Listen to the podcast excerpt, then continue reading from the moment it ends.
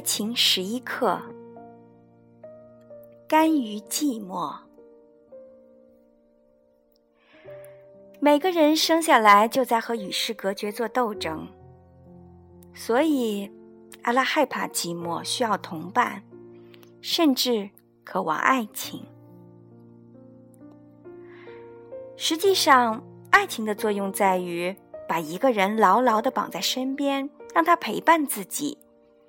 在一时或一世间，忘记寂寞，所以歌里才会唱到：“我会爱上你，是因为寂寞。也许爱情只是因为寂寞，需要找一个人来爱。总之，为了不寂寞，阿拉选择爱情。如果说爱情可以平衡寂寞，那反过来，寂寞也可以平衡爱情，孕育爱情。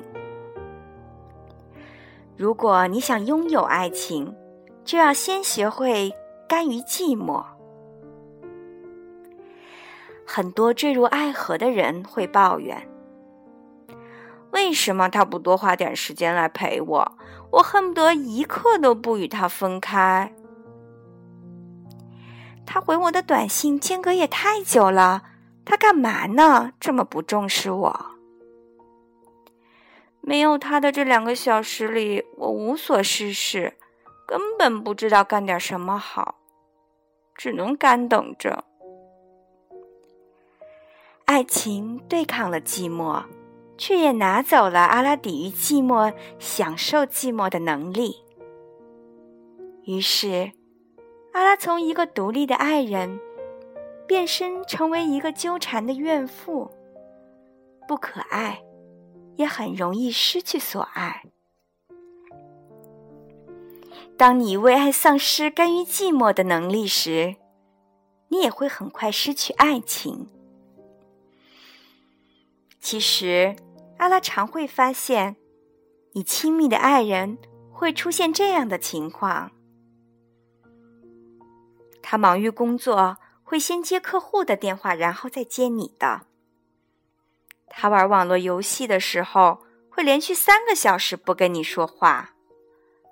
他跟朋友聊电话的时候，会有半天忽视你的存在。他每天总有那么一小会儿，就想自己一个人待着。这些时候。阿拉都会有点不适应，特别是在热恋期时，总觉得自己被抛弃了，觉得对方把自己放轻了。其实，这都是不甘寂寞综合症惹的祸，不是对方有问题，他很爱你，他的做法也很正常，只是阿拉自己。忘记享受寂寞了。你要享受爱情的权利，就要承担寂寞的义务。和另一个人相爱，并不意味着永远告别寂寞。阿拉还是会有时候要一个人待着，一个人面对问题。有时候还是要自己爬上去换灯泡，自己煮碗泡面吃。没有寂寞就没有爱情。如果你想要天长地久的爱情，寂寞也会一直存在，即使它只出现在低频又短时的情况下。